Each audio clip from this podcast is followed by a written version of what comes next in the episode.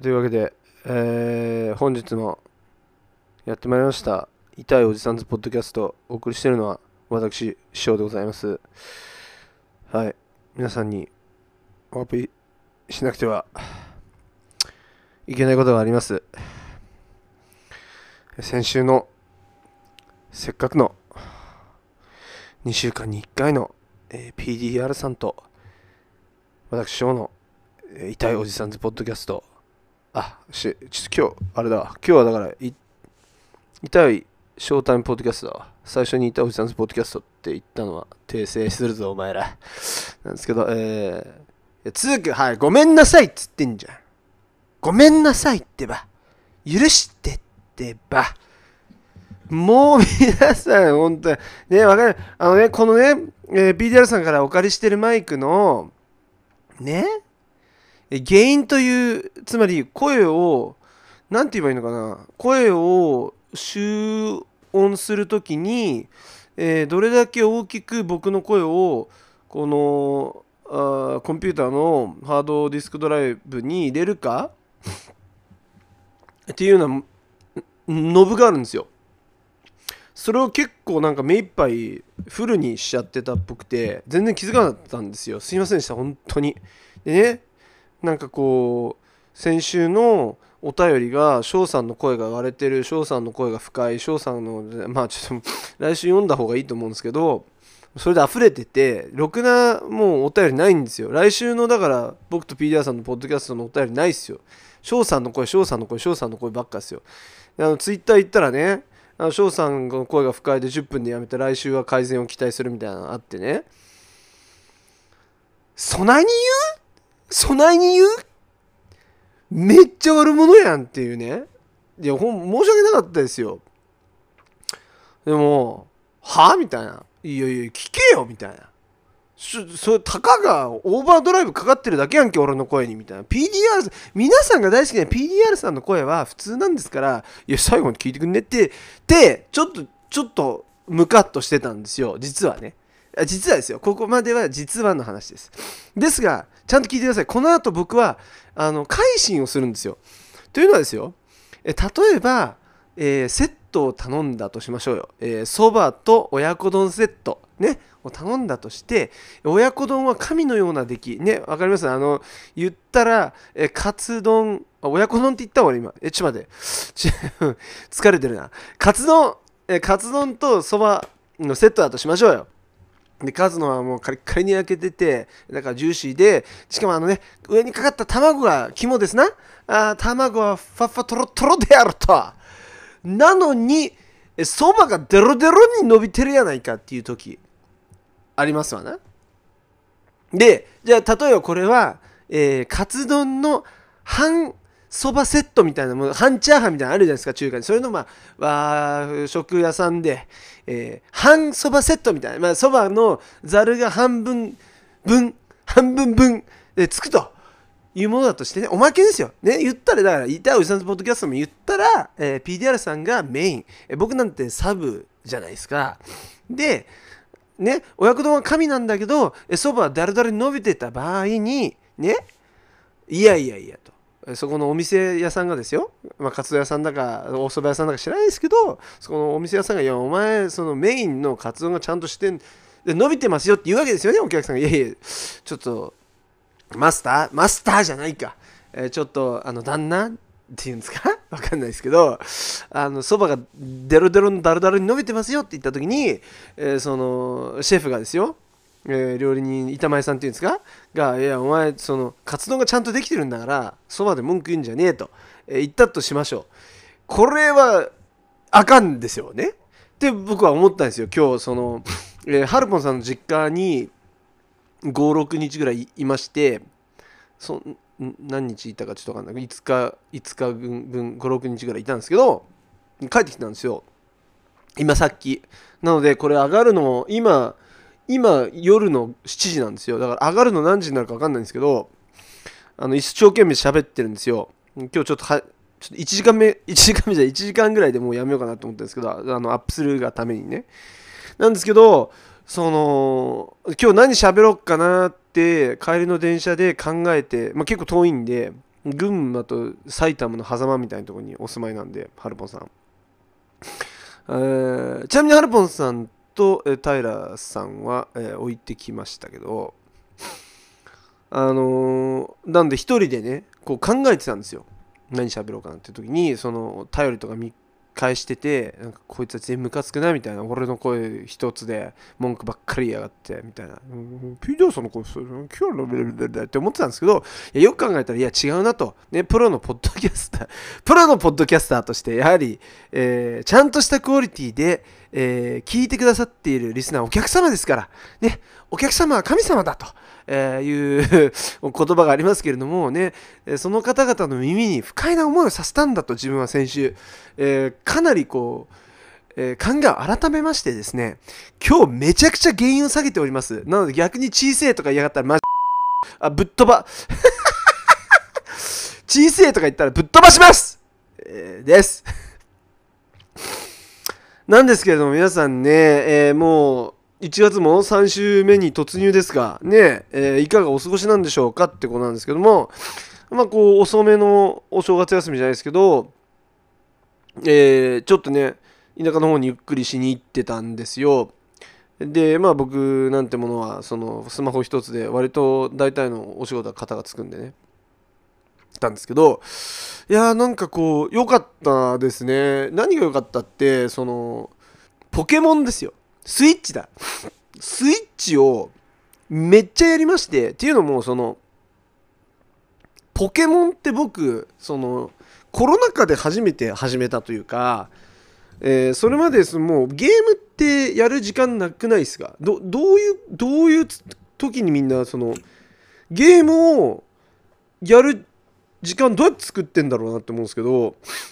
でそれもその自分が音楽やってた時はもう無理だったんですよ。でその後も、まあ、音楽もうしばらくやめてるんですけど、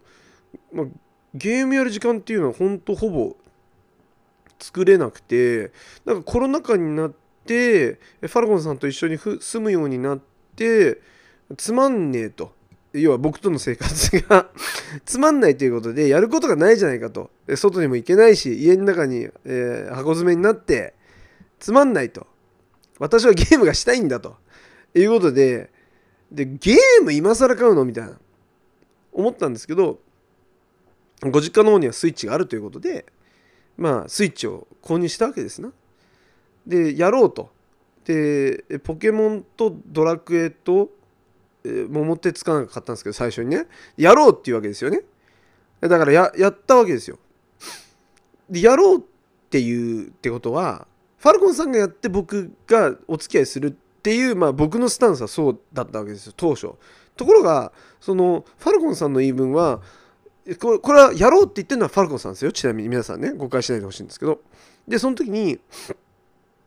私はその人がやっているのを見るのが楽しいんだと。イコールつまりハルポンさんファルコンさんがやろうっていう時っていうのはえー翔さんやって私は見るからってそうそういうことなんですよ。で結局ドラクエも、えー僕がクリアしましてで僕はそのポケモン世代ちゃ世代なんですよね。多分中3の時に最初のポケモンの赤と緑かなんかでしたっけ？が出たんだと思うんですけどでなんかゲームはやってなかったんですけどポケモンカードだけ買ったりはしてたんですよ。で僕カードがすごい好きで子供の頃。やっぱね中3ぐらいまでカードめっちゃ好きで元はカード出すから始まってみたいな。あこの話いいな。こっちの話の方が面白いな。カード出すみんな知らないでしょ。なんか今もうパックカードとかカード出すののガチャガチャ機って絶滅してません？で僕そのカードダスがそうね小1か小2ぐらいの時だと思うんですけどめちゃくちゃ流行りましてガンダムですよね。これ1枚20円なんですよ。で1枚20円であれは400円ごとに1枚キラキラが出るんですよね。で1段ごとに6枚ぐらいキラキラが確かあったんだと思うんですけどでそれねもう本当にキラキラが欲しくてしょうがなくて、えー友達から見せられるとキラキラをうわどうしてもキラキラ欲しいなみたいな。でも1回20円でしょ？で400円使わなきゃいけないわけでしょ？400円のさあ400円分の10円ってさ要は40枚でしょ？で40枚ガチャガチャするってさすごい大変じゃん？でなんかこうガチャガチャを400円の400円に1枚出るっていうのがまず分かるまでに、うん、結構時間かかったんですよ。いつのタイミングで分かったか分かんないんですけどなんか多分あの20円が100円になるタイミングがあってでその100円になるタイミングの時に人のこと見てて気づいたなと思うんですよね。あれさっきから4回に1回キラキラ出てるなみたいな。でねでもなんかその僕アメリカに住んでたんで幼稚園の頃。一番ガチャガチャしたい時に、まあ、小2から小6の間いなかったんですよね。でその日本に一時帰国すると夏休みの時とかにおばあちゃんに行ってそのおもちゃ屋さんに連れてってもらってガチャガチャカードダスをもう通してもやりたいんですよ。でおばあちゃんからするとその時間がもったいないと。このガチャガチャガチャガチャやってえー、ね一緒に付き合わなきゃいけないわけじゃないですかおばあちゃんがそのもうこれ箱で買ったらええやんとこれちょっと嫌な感じしますよねあの嫌な聞こえになってる人にいらっしゃったら申し訳ございません。まあ、ただ、おばあちゃん的にはその時間を買うじゃないですけど、そのガチャガチャガチャガチャやる時間もったいないから、もう、その一箱、一箱あるわけですよ。あれなんかね、何百枚、何百枚か、その要は機械に入れる分の箱があって、それが確か1個4000円 ?4000 円もする ?4000 円ってことはカード何枚分よ？まあ、200枚分ぐ、200枚ぐらい入ってたと思うんですよね。やっぱ4000円か合ってるか。あそうだそうだ。一箱高いね。まあ、だから箱で買ってくださるようになったんですよ。紙ですよね。紙ですよ。で、1段にえキラーが6枚ぐらいあるんですけど、まあ400円で1枚キラが出るわけですから、要は、まあ、10枚ぐらいキラが入ってるのかな。まあダブったりもするんですけどね、キラもね。で、カード出すって絶対にその段のなんか目玉のキラがこ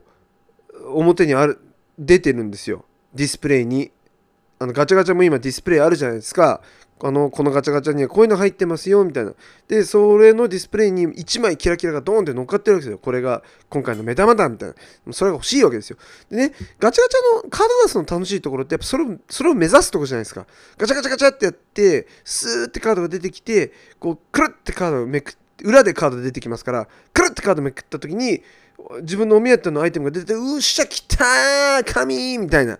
それアドレナリンボーンみたいなのを、まあ、楽しんでるんだと思うんですよ。子供って。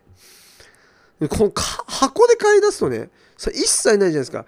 で箱で買ってくださっておばあちゃんが。でアメリカに送ってくれるようになったんですよ。もう箱パー開けてバーッととりあえずでね、横から見るとキラキラの入ってる場所が分かるんですよ。キラキラってシールなんで、ちょっと黒いんですよ、他のカード。で、他のカードは紙なんですよ。でもキラキラはシールなんですよ。プリズムって言うんですけどね。だからプリズムの場所がもう分かんない。プリズムの場所にトントントントンって引いて、で、プリズムだけバーって見て欲しいのあって、うおーっつって。で、終わりみたいな。あれね、本当に贅沢な、その、ガキライフを送らせてもらってましたけど、あれ、そのカード出すの楽しみをね、あの失った瞬間でしたよね僕が。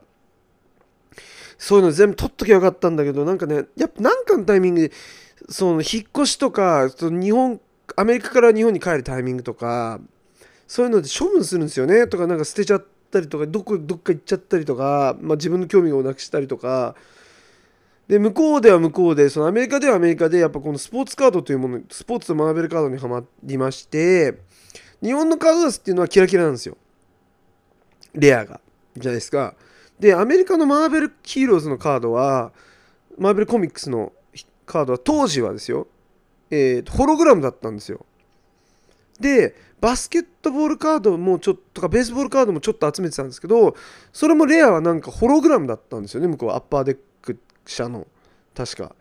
で日本も日本はカルビーの、えー、今でもあるその J リーグチップスの J リーグのカードとかあとはなんかパックで BBM そのプロ野球プロマプロ野球カード。あれもホログラムだったと思うんですよねレアカードは。でそのプリズムじゃなくてホログラムっていうのがまあでも初めて知ったの僕はアメリカで知ったんですよ。ホログラムなんだみたいな。へえと思ってそれはそれでかっこいいわけですよね。光に当てるとこう浮き出てくるあのビックリマンのホロシールみたいな感じで、まあ、ビックリマンほどのクオリティじゃないんですけどね。やっぱアメリカのって。それとかも集め始めちゃってもうなんかいろいろ持ってたんですよ。今頃持ってたら結構それなりの価値の出てるものとかもあったと思うんですけど。でそれこそさっき言ったポケモンの、えー、初期のカードとかも俺持ってたしね。レジザードンとか絶対持ってたし初版の。ミュウツーとか。マジで持ってたわ。いやああいうのをやっぱ取っとく癖っていうのつけないとダメですね。どっかでやっぱねやけくそになって捨てちゃうんですよね。マジック・ザ・ギャザリングとかも俺めっちゃ持ってましたもん。でね結局そういうの全部失うじゃないですか。どっかに行っちゃったりして。で大人になってですよ。まあそうカード真剣に集めるのもやっぱもう中学いっぱいですな。多分。高校に入ってからそんなこともなくなったと思うんですけど、まあ、ちょっとね大学時高校3年生から大学ぐらいの時か分かんないですけどあの岡本さんのレイジ君がうちにピアノ習いに来てた時にハリー・ポッターカードにはまっててハリー・ポッターのなんかこうゲームするカードバトルカードみたいなのがありまして本国あのイギリスが出してたやつなんですけど日本版もありましてそれもやっぱりレアがホログラムだったんですよ。それだけちょっとええなと思ってなんか僕も買い始めた時期があったんですけどでもそれ以降もカード集めるっていうのやめちゃってでカードももうほとんど手から離れちゃってどこに何があるかみたいな分かんないようなそんな状況になったんですね。さあね中野のブロードウェイに、まあ、大学1年生ぐらいから通い始めるんですけど、まあ、僕言うてだからオタクなんですよ結構。やっぱコレクションコレクター精神めちゃくちゃあるしやっぱ収集癖癖なんですよね。今スープレミの服をめっちゃ集めてるのも、まあ、癖っすよこれも。あかんことになってるわけですよ。でこの場面場面でこう集めるものが違うと。カード集めたり CD 集めたり、えー、フィギュア集めたり。で今それがたまたま服になってるってことでまあ本当にねこのね、えー、壁っていうのは止まらないわけですけれどもあのー、その壁にまた火をつけてくれまして中野のブロードウェイがですね。なんで中野ブロードウェイに行ったか全く覚えてないんですよ。大学の時に友達と一緒に行ってたまたま見つけちゃった世界だったんですよ。何も来たなぜ本当なぜあそこに行ったのかなってことなんですけどその当時ペプシとかのおまけにボトルキャップがついててアディダスのボトルキャップとかなんかペプシマンのボトルキャップとかスター・ウォーズのボトルキャップとかいろいろあったんですけどそういうの俺超集めてたんですけどやっぱり全部集めらんないじゃないですか。一生懸命飲んでたんですけど期間も終わっちゃうし人気だからすぐみんな買い占めやがるし転売ヤーたちは。で欲しかったキャラとか出なくてっていうのが中野に行くとこうバラバラになってショーケースで売ってるわけじゃないですか。しかも結構な安い価格でもうびっくりしてここは天国かと。おおやばいぞと。俺の探してたアディダスのあのペットボトルキャップもスター・ウォーズのペットボトルキャップも全てここにあったじゃないですかとかあとコーラについてたあのワンピースとかドラゴンボールとかのちっちゃいもうクオリティもしょっぽいフィギュアとかもめっちゃ集めてたんですよ俺。ああいうの好きで。全部バラで売ってるじゃんみたいな。最高じゃんみたいな。でもそっから俺結構中野ブロードウェイ買うようになっちゃってなんならその大学4年生の時に当時もう5年近くですよね付き合った彼女。4年半5年近く付き合った彼女に振られて、まあ、大学にも行く気もなくなってその日大学サボって行った場所はしかも俺数日サボったんですよねもう。てか動けなくなっちゃってあの飯も食えずでね3日寝れなかったんですよ。で3日飯も食えなかったんですよ。これ前も話したと思うんですけどねどっかの過去エピソードで。で大学も行きたくなくてでこのどうしたらこの精神状態はこう落ち着けられるんだろうと思って自分が出した答えが中野のブロードウェイに行くだったんですよ。中野のブロードウェイに行ってで何買うわけでもなくもうもうフラフラとショーケース見てでも本当に当時の自分にはなんかなんだろうオアシスじゃないですけど天国だったんでしょうね。なんだろう。すげえ楽しくてただ見てるだけでも。で欲しいもの見つかったら買おうみたいな感じで歩いてるだけで楽しいんですよ。でね笑っちゃうことに歩いてたら大学で一番仲良かった3人とばったりしたんですよ。ここにおったんかい言われて。もう全然学校来ないやんと。あの僕仲良かった大学の友達の3人のうち2人があの愛媛出身なんですよ。1人群馬なんですけど。何しようんって言われて。いやそのおもちゃ見よる。みたいな。でそこから4人で回ったんですけど。いやまさかここにいるとは思わんかった。なんかちょっといるとは思った。どっちやねんみたいなことなんですけどいやなんかいてもおかしくないなと思ったらしいんですよね。でそれくらい僕こう中野ブロードウェイ通ってたんですけど大人になって結局そのマンだらけのカード館で自分が小学校の頃とか中学校の頃に集めてたカードがバラ売りになってるの見てとかビックリマンのシールとか僕は大学生の頃今より全然安かったんですよ全部。全部買い直しましたね。当時。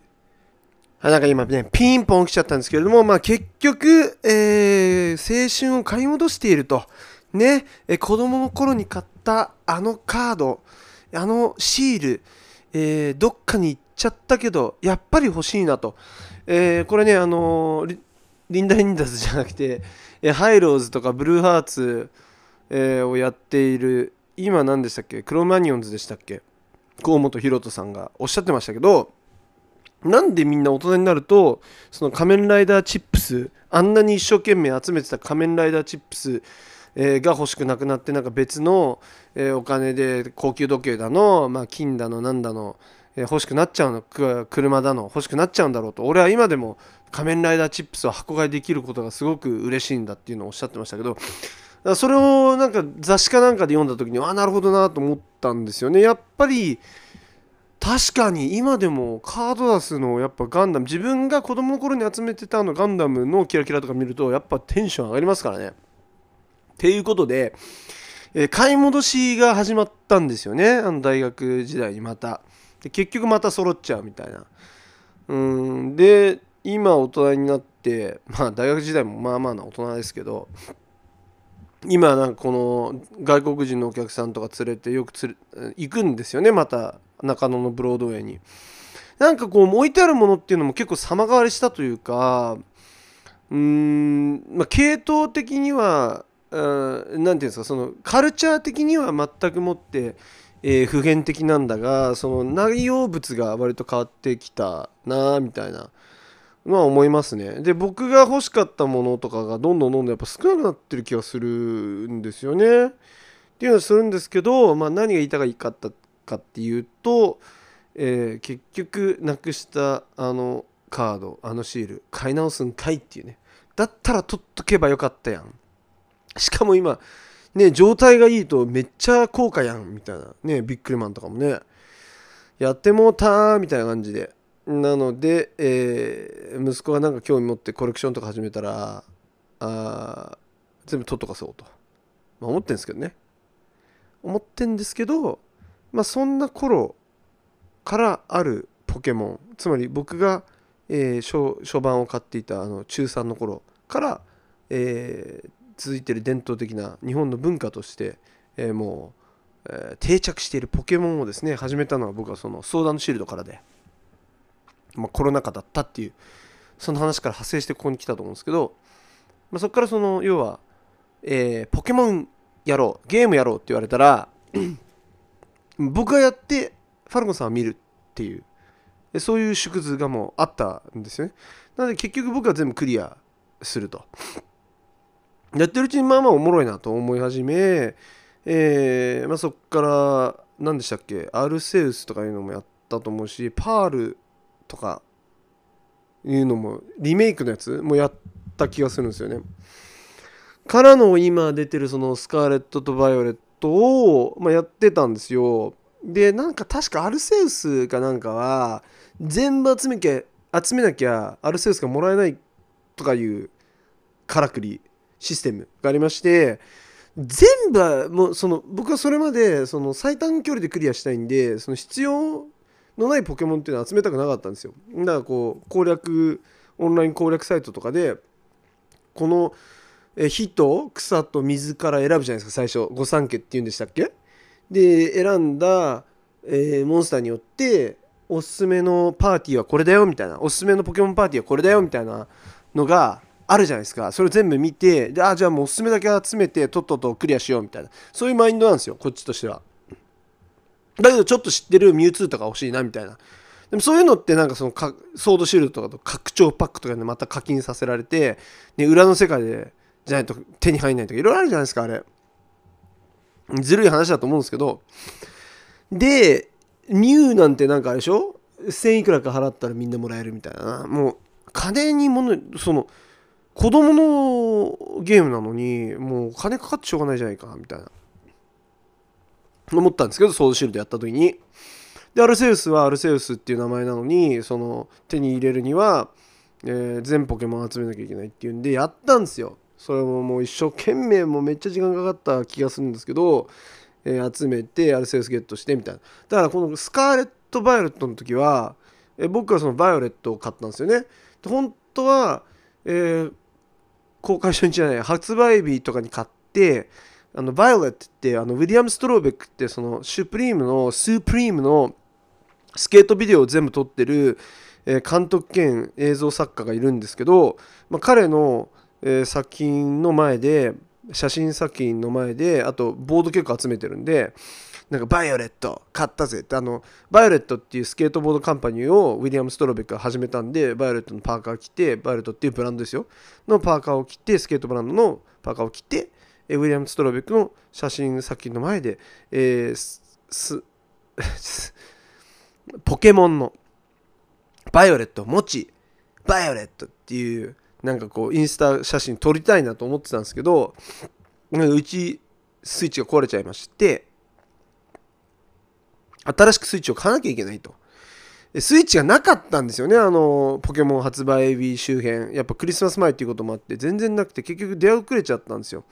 出遅れちゃって結局なんかこう進みも遅く出遅れて遅れちゃっイベント結構ミスっちゃってなんかあのリザードンが手に入るイベントとかあったそうじゃないですか。でもめっちゃ欲しかったのにそれも手に入らず。でエースバーンのイベントから参加みたいな感じでエースバーンを無事ゲットしてで今は次のイベントに向けてちょっと楽しみにしてるんですけどこの話分からない人はもう離脱してると思うんですけど。でねそのポケモンをそのファルコンさんの実家の妹さんもやってるわけですよ。結構ちゃんとやり込んでらっしゃってじゃああの妹さんの方はスカーレットを買ってるんですよね。で僕はバイオレットだと。でこれあのバイオレットスカーレットでその伝説のポケモンも違うわけですよ、まあ、皆さんそれご存知だと思うんですけど。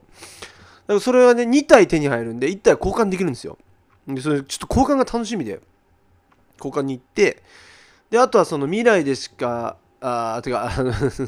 こういうの言うとまたね「うーネタバレだ」って言うんだかな？そのバイオレットでしか手に入らないポケモンとスカーレットでしか入らないポケモンっていうのはやっぱあって出演しないポケモンっていうのはそれも交換できるからもうそっか交換が始まってでなんとその後に分かったのがそのイベントバトルみたいなレイドバトルっていうんですけどイベントバトルはなんかそうくっそ強いモンスターが出てきて普段は1人で戦ってあと4人がコンピューターで頼りないコンピューターでなんかこうテラスタル攻撃も全然してくんなくていつも死ぬみたいな。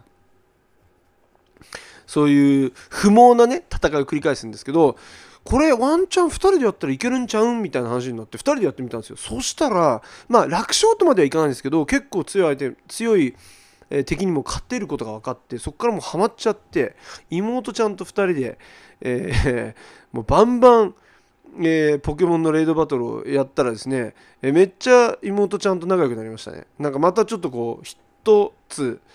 えー仲良しポイントが上がったんじゃないかなって思って。それはなんか楽しかったなみたいな。あと、まあ、マリオパーティーとかもしましてね。そういうのは僕は弱いんですよね。でまあだからもうゲーマーでしたよ。あのこの6 5日間ぐらい。ゲーマー。で、えー息子もやっぱ結構ねテレビ見るようになってきてチカチカが気になるんでしょうね。あ息子もゲーマーっすね多分ねあれは。まあでもなんかやっぱこう、ね、早めに早い段階でねあのそういう映像とかメッセージあると目悪くなるとか言うじゃないですか。だからちょっとまあ僕も目悪いんで何とも言えないですけど。遺伝的に言ったら速攻目悪くなりそうですけど気をつけなきゃなと思いつつあこれはこいつもゲーマーだなみたいな。ポケモンのえっ、とぬいぐるみ買ってあげようかなみたいに、えー、エースバーン買っちゃおうかなみたいに思ってる次第なんですけれども、えー、そんなね日々を過ごし今帰ってきてですねどうしようかなみたいな。とこなんですけど皆さんね。あのー、どうでしょうか？あ実はですね今広尾にある開会危機ギャラリーという、まあ、ギャラリーがあるんですよ。え絵を見れるところですよ。うん、まあギャラリーというのはあれですよね。美術館よりは全然小規模で、えー、まあでもそこではさまざまな芸術作品を鑑賞することができると。ギャラリーとその美術館の一番の違いって、まあ、無料で入れるか有料かみたいなとこだと思うんですよね、まあ、規模と。やっぱ飾ってある絵画とか作品の規模もやっぱ全然違いますわな。あの美術作品とは、えー、美術館に入るにはやはり巨大でなくてはいけないと。えー、美術史に残る作家というのは巨大な絵を描けなくてはいけない。巨大な、えー、彫刻を作られなければならないみたいな話を、まあ、どっかで聞いたことあるんですけどあちなみに僕その芸術で言ったらもう本当にアマチュアで、えー、全然なんですよ。それで言うとこうもう絵も描けないし、まあ、ちょっとあの小学校低学年の時に陶芸に通わせてもらってたんでなぜか粘土だけちょっとうまいみたいなとこあるんですけどもう絵も字も点でダメですよ。でただ何なんでしょうね。なんかある時からまあ、絵を見るのがすごく好きになったんですよね。本当にもったいない話でアメリカに住んでた時にいろんなミュージアムにめちゃくちゃ連れてってもらってた気がするんですけどシカゴのねミュージアムとか絶対行ってるんですけど全然興味なかったんですよね。で全然覚えてないしただなんかこうまあモマとかってやっぱなんかの段階でおしゃれだから行ってみようかなみたいな話になるじゃないですか。モマも別に日本にモマが来た時にモマ店とか言って行ってでアメリカにその自分で初めて旅行に行ったのはもうだいぶ23歳の時とかかなあの大学卒業して社会人1年目の時に行ったんですけど2週間ぐらい友達とその時モマとかメトロポリタンとか行きましたけどまあ良さは全然分かってないんですよね。いつから結構こうその美術見る鑑賞することとかにハマったのかなってこう冷静に考えるとやっぱりそのベルディ君っていう今あのグラフィックデザイナーがあいるんですけど彼がその個展をギャラリーでやるから来てほしいっていうのでが初めかなって思うんですよね。それまでそういうのに足を運んだことほぼなかったんででも当時 VERDY 君が僕の Alternative Medicine のバンドのグッズのねデザイン全部してくれてたんですよ本当に。その T シャツからステッカーからキーホルダーから全部やってくれてて。でやっぱそういう人が、まあ、大阪に住んでたのが東京に出てきて初めての個展ですとか言ったらまあまあ行くじゃないですかそれは。で行ったらその、ね、絵を買うっていうことがあるんだっていうのを、まあ、そこで知るわけじゃないですか。でなんでしょうね。なんかこうああ絵買うの。まあそれもだから癖が出てるんですねちょっとね。あ、まあ、最初は付き合いでまあじゃあ一番安いの買うとかじゃないですか。でそこから面白いなと思って集めるようになるんですよねベルディ君の作品を。本当に、ね、今だったらもう数百1点数百万でしか買えない底値がそんくらいだと思うんですよ。当時とかも最初は5000円とかでしたからね。で1万円5000円とか3万とかになって。一番高いので僕5万5万も払ってないかもしれないですね。全部3万以内で僕 VERDY 君の作品それくらいのものしか買ってないと思うんですけど まあシルクスクリーンだったりとかキャンバスシルクスクリーンだったりとか、まあ、手でペインティングされたものだったりとかいろいろあの購入しましたけどそうしていってだんだんなんかこうおおもろいなみたいななんか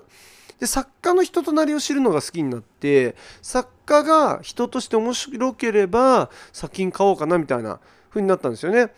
ぱりそのあの一生懸命働いたお金を何に使うかみたいな時にその当時別に、ね、子供もいないしなんかこう趣味に使う時に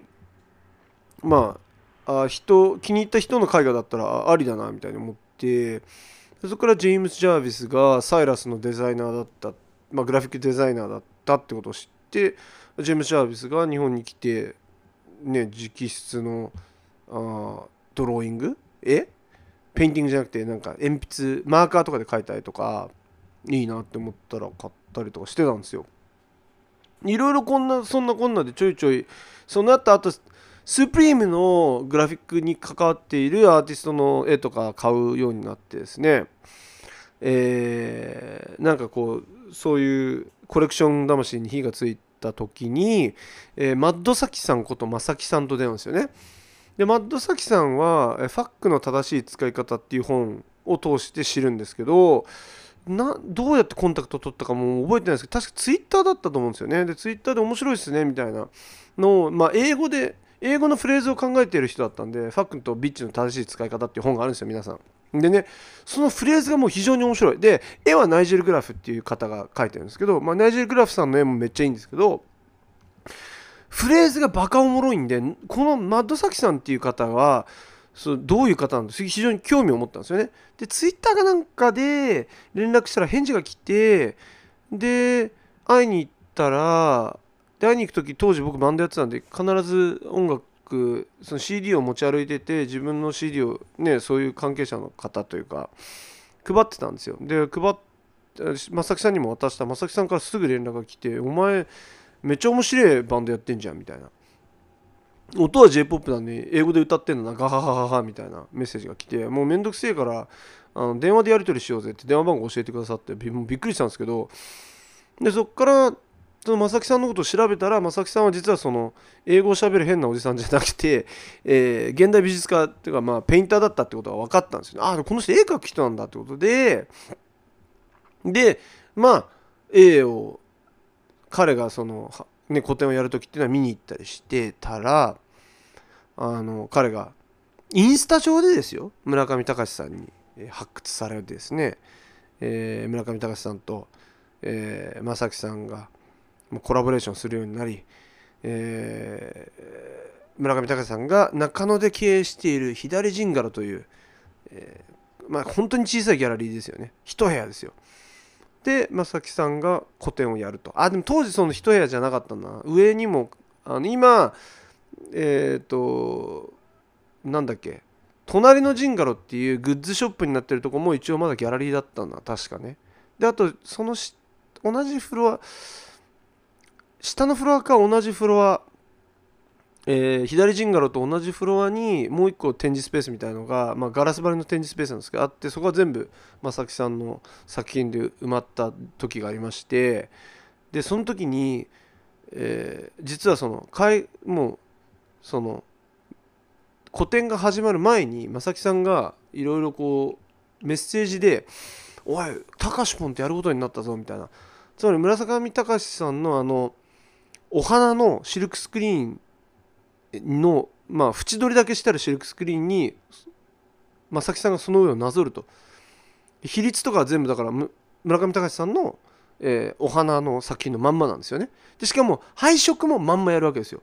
村上隆さんのその配色のまんま正木さんが、えースプレーペイントでやり直すっていうこれやるぞって言われた時にいやもうこれ買う気はないだろうと思ってな買ったんですよね。買うのも大変でしたよ。そのでも今ほど今はなんかこうねバックグラウンドチェックとかされるらしくてたやすくか一元さんお断りみたいな感じで当時はもう なんか並ん僕列ができるのかなと思って朝早く2時間ぐらい前にギャラリーに行っても誰もいなくて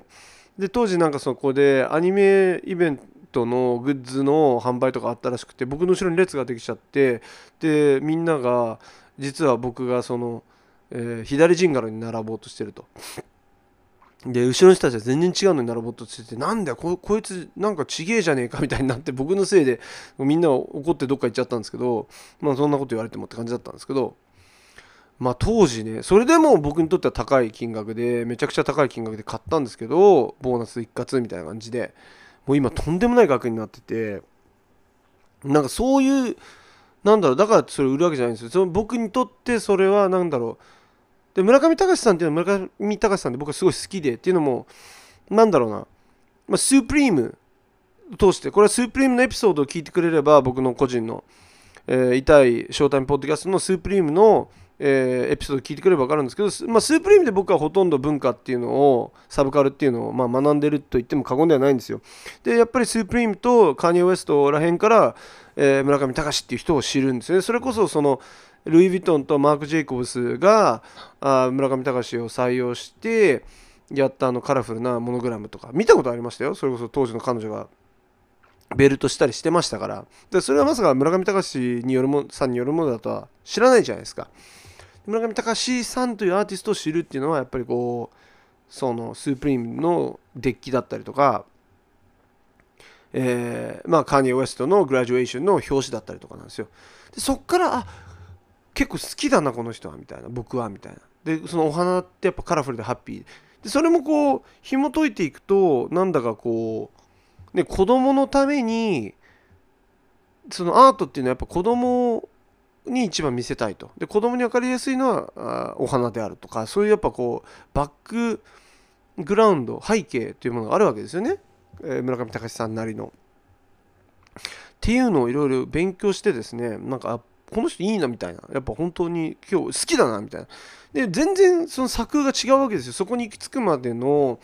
作風って全然違ってそれはなんかこう彼の本とか読めば分かるんですけどでもその彼はやっぱりこう読みがすごく天才的に深いというかやっぱりこう自分が世界に行くには、えー、キャラクターを自分のアイデンティティとなるキャラクターを生み出さなくてはならないと。いうことで DOB 君ミスター DOB を作ったりとか。あれはもうこう見たら見たら分かるじゃないですか。やっぱりこうあのドラえもんとミッキーマウスじゃないですか。どう考えても。で開会と危機っていうピンクと白のキャラを生んだりとかですね。やっぱりキャラが大事だっていうのをすごくこう初期それを現代美術にこう当てはめる。サンリオとかディズニーとかではなく現代美術にもキャラクターが必要でありそれは機能するんであるということをその現代美術の文脈から、えー、具現化しそしてそれを成功させた張本人であるということでもうもうまあまあ一言で言うとマジやばいと。半端じゃない人であるなと、まあ、やっぱ思うわけですよね。いろいろこう言う人はいて大嫌いだという人もいてでも彼は美術家じゃないと、えー、ただの金の亡者だと、まあ、つまりビジネスマン。だそうなんですよ。村上隆さんっていうのはやっぱビジネスマンであり芸術家であるというところでだからやっぱりこの芸術でこう芸術企業論という本を出してるんですけど芸術で飯を食っていくにはどうしたらいいのかっていうのをやっぱり非常に深く考えてる方なんですよね。芸術家だからひも軸して死んでもいいんだみたいなゴッホみたいに死んでから本が評価されればいいんだじゃないんですよね。うんそれがなんかすごくなんだろう。村上隆さんのいい僕もだってその音楽で飯が食えたらどんなにいいだろうってずっと思ってましたからね。やっぱこう最高だなって思うところです素晴らしい。でまたその自分の好きなことで食べていくにはどうすればいいんだよみたいな質問された時に彼がまあこれ前のポッドキャストで言ってたかもしれないですけど僕そのそれガツンって僕食らうんですけど今までいろんな人の話でガツンって食らったことあるのこの彼の話とあと上智大学で聞いたあの翻訳家の人戸田夏子だっけ？の2つぐらいなんですけど村上隆さんが何て言った自分はその好きなことなんて全くやってないと。自分の好きな芸術なんて作ったことない。常にそのクライアントが欲しいもの何が売れるか要はを考えてやってるっていうねだからそこに自分の好きとか一切ないっていうのを言ってて、まあ、ここまでその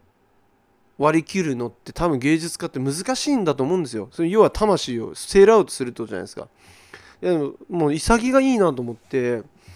なんだろう僕も音楽作る時にそこまで振り切れてなかったったと思うしそういう考え方で改めたらやっぱり若い頃からそういう風に考えてたら全然違っただろうなってやっぱ思うんでね。あとちなみに戸田夏子さんの話出したんでまあこれも話したことあるかもしれないですけど言うんですけどえー、彼女はその翻訳家で、ね、日本一の翻訳家当時。兼その字幕？字幕家？日本一だったんですよね。で当時のそのブロックバスター映画大ヒット映画っていうのはもうほとんどみんな戸田夏子が字幕をつけててあの日本で全米が泣いた映画を見てる人たちはその字幕で見てる人たちは戸田夏子に泣かされてたわけですよ当時ね。そんな戸田夏子さんがですね、えー、こう言ってたのは私は今その字幕化で、うん、ご飯食べれてるけれども40年間食えなかったっつったのかな。確か。40年間ご飯が食べれなかったと。字幕化だけでは。で字幕化のプロの字幕化って当時僕はだ大学4年生の時かな、まあ、2004年とか5年らへんですよ。で字幕だけで食べてる作家作家じゃないか。翻訳家？字幕家は3人しかいないと。なぜ3人しかいないかっていうとそれ以上増えるとこの3人が飯が食えなくなるということを言ってましたね。だから本当に狭き門なんだと。で自分もその飯が食えるようになるに40年かかったと。でそこで言ってたのがでも私はこのまま飯が食えなくて死んだとしても全く後悔がない。なぜなら私は映画が大好きだからってそう言ったんですよ。それ聞いた時に僕その大学4年生で、えー、就職悩んでて音楽で食っていきたいからね。でもそこまで言い切れるかなってやっぱ思っちゃって。たんですよねそのセリフ聞いて40年間音楽で食えなかったとして40年後で音楽に食えるようになって私の人生は本当にでもそれでも私はすごくいい人生を生けた生きたって言えんのかなみたいなやっぱその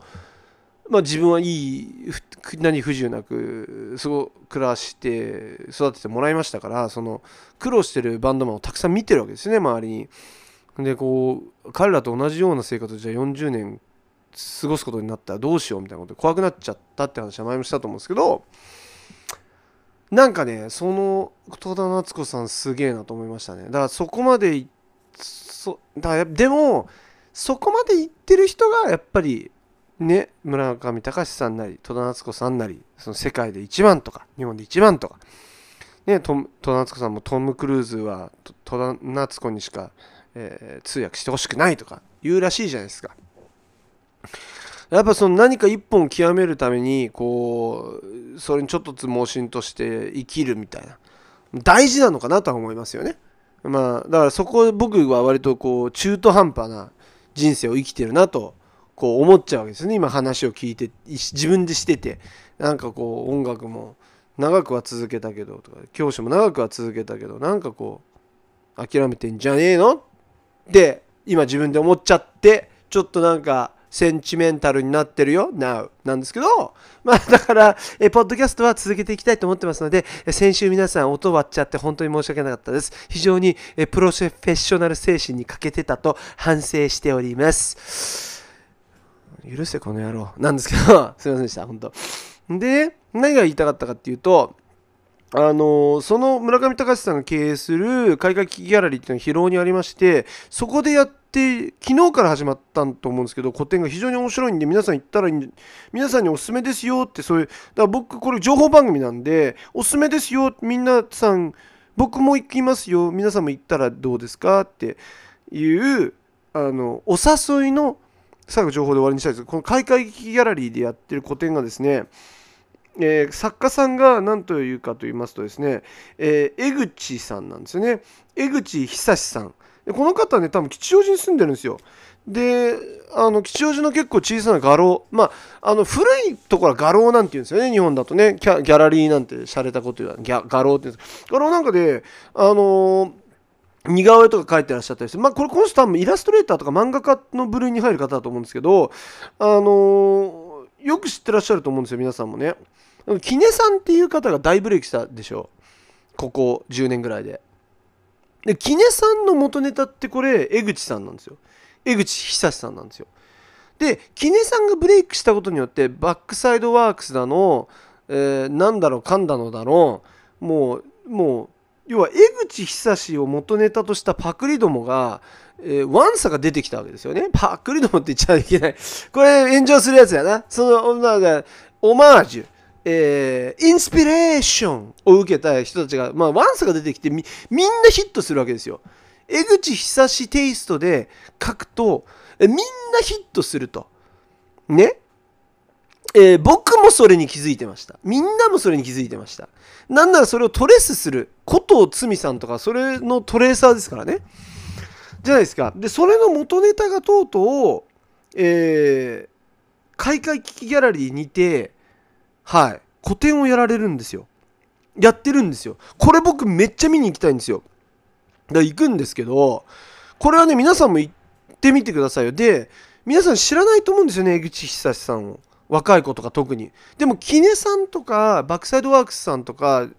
あの、なんだっけ、あと、ヒカルが買ってましたよね。え、うん、人とか、ことつみとかはみんな知ってるじゃないですか。で、みんなびくりすると思うんですよ。それを知ってる人が、江口久志さんを見たら、え、キネのパクリじゃんとか、バックサイドワークスのパクリじゃんってなると思うんですよ。いやいやいやいやいや始めたの江口久志やからっていうところなんですよ。っていうことも、あのー大事じゃないですか。どこがオリジナルなのかとかって結構大事だと思うんで、で今回なんかそのちょっと結構アンディ・ワーホール的なあの作品とかもあるっぽくて、いやまあまあ面白そうなんですよね。でこのあのしばらく僕東京で一人なんでその期間にちょっと遊び行こうかなと思って海外危機ギャラリーに。でまたインスタにストーリー上げると思うんであの僕のインスタグラムフォローしてれば行った気になれるとは思うんですけど皆さんもまあやっぱりねこれえ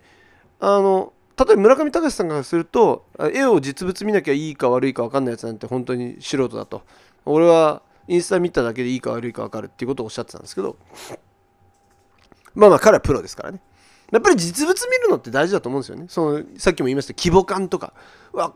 写真じゃ分かんないじゃないですか。似合いじゃないですか。分かんないじゃないですか。なんかそのなんだろう。絵の実際のでかさとかさ。なんかその光沢感とかその筆の質感とか。わかんないですけど。そういうのが面白かったりすると思うんですよね。個性とかも。そういうとこから出るんだと思うんで。なんかねやっぱ現場に行って見てみたら楽しんちゃうん。いう楽しめるんちゃうん。っていうね、えーことなんですよ。なので、えー皆さん、ぜひともね、まあ、機会がありましたら、えーいつまででしたっけ？なんか会期も決まってますけれども、えーあしかもですね、えー1月29日の3時からは、えー村上隆さんと江口久さんのトークショーなんかもあるってことで、わ、これ絶対行こう。面白そうやん。えーで、会期は2月7日までだそうです。で、これ、あの、ギャラリーは11時から7時まで空いておりまして、えー日曜日、えー月曜日、えそして祝日、これ全部お休みなので気をつけてください。俺、明日行こっかな 明日行こっかな、俺、朝一で。行こうかなって思いました。はい。えーというわけでね。あ、これサインはもらえないそうです、皆さん。ダメですって。こういうとこ行ってサインも、僕ね、本当にこういうとこ行ってサインもらうの好きなんですよね。ダメですって、皆さん。ダメですよ。サインあを依頼したりしちゃ。ね。ダメです。というわけで、えーお便りのコーナー行きたいと思います。お便りお便りお便りお便りなはいというわけで、えー未来電波基地田園少年302さん、えーありがとうございます。新年のしょうもない抱負とドロドロ恋愛。ほほほほしょうもない抱負ね。なんだろうね。えー今年は、えー一回もうんこを漏らさないようにしようと思います。気をつけます。ドロドロ恋愛ね。やっぱりこの僕とその、えーバンドのドラマあのオルタナティミスのバンドのドラマあドロドロ恋愛っていうか分かんないですけどあのまず、えー元妻が、えー今結婚したのが、えーオルタナティブミスのドラマです。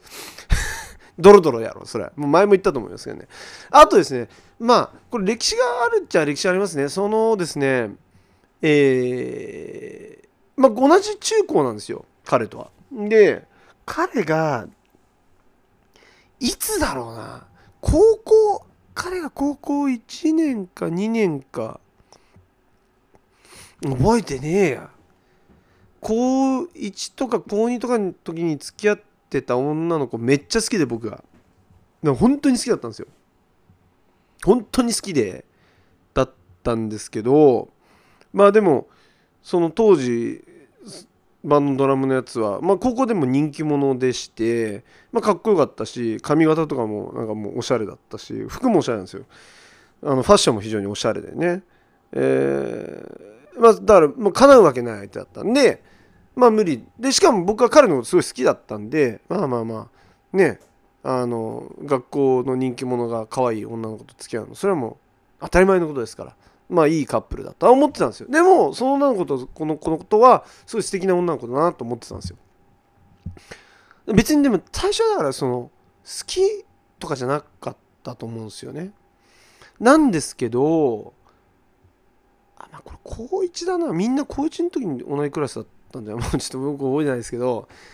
えっとですねえーそんな彼が、まあまあ、まあ高校生ですからね浮気の一つや二つや三つもう何股かけるか勝負みたいなとこもあると思うんでで浮気をしてることが分かるわけですよね。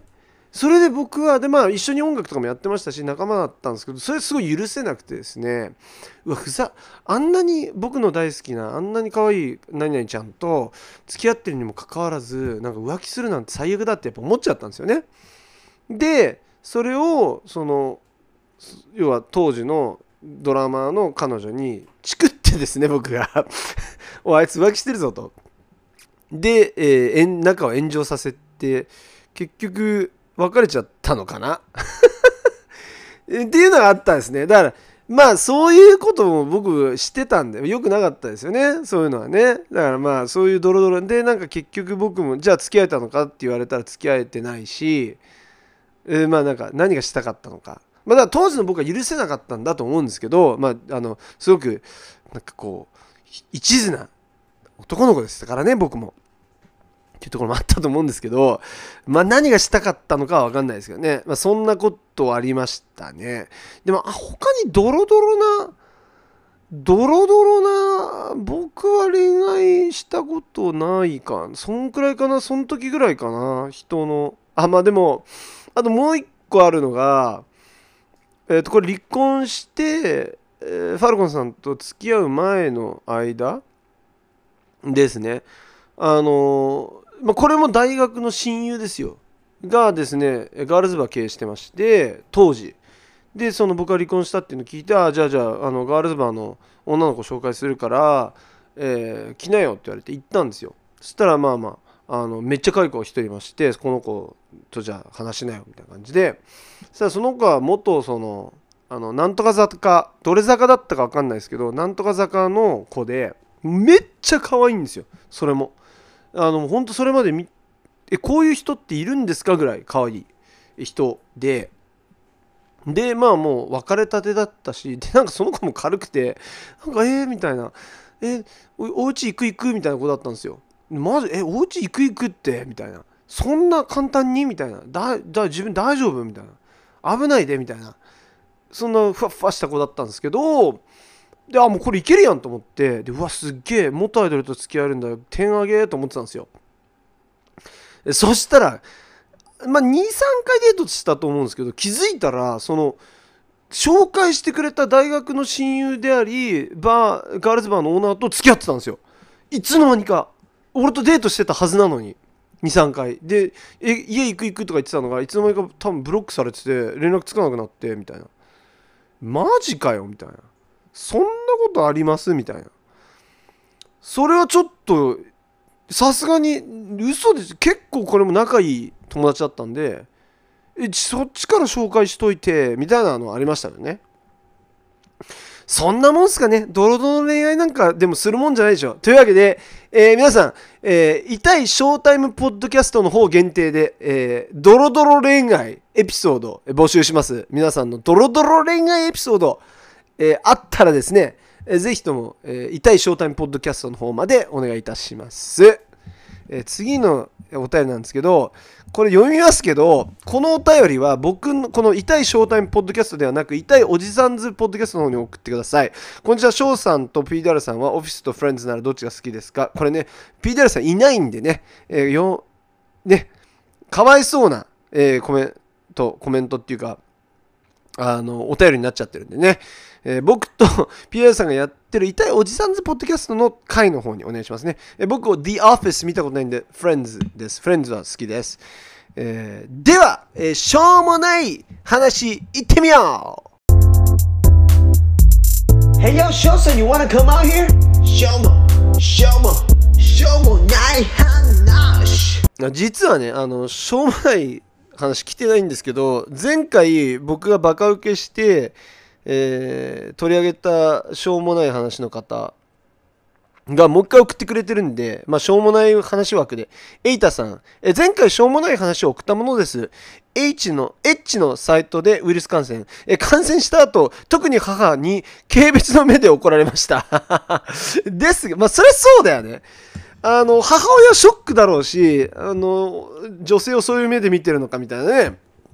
気持ちにもなると思うし。えですが、え父親は唯一の味方でした。ここは安全だぞと、ポーンハブを教えてくれました。笑い笑い笑い笑い笑い笑い笑い。ガチです。めちゃめちゃいいお父さんだな。あ僕も、えー、平にそんな風なお父さんになれたらいいなと思いました。エイタさんのお父さん最高ですということで、えー今週は締めさせていただきたいと思います。えー皆さん、痛いショータイムポッドキャストではですね、皆さんからのお便り、えーしょうもない話、そして、ドロドロ恋愛の話、相談、その他もろもろ受け付けておりますのでね、えー僕の、えーホットメールの方か、えー僕のこのショータイムポッドキャストの、えー、Spotify の返信欄まで。お便りいただけたらなと思います。えーですね。あとですけれども、この、えー、各週でやってます、えー、痛いおじさんズポッドキャストと、えー、ショータイムポッドキャストは、アカウントは一緒ですので、皆さんね、えーショータイムポッドキャストはつまんねえよとか思ってても、ぜひともね、星評価5と、あと、えー番組のフォロー、そして Apple Podcast で聞いてる方はですね、ぜひともですね、レビューの方を書いていただけたら、えーと思いますので、よろしくお願いいたします。というわけで、えーまた2週間後にお会いいたしましょう。ドローン。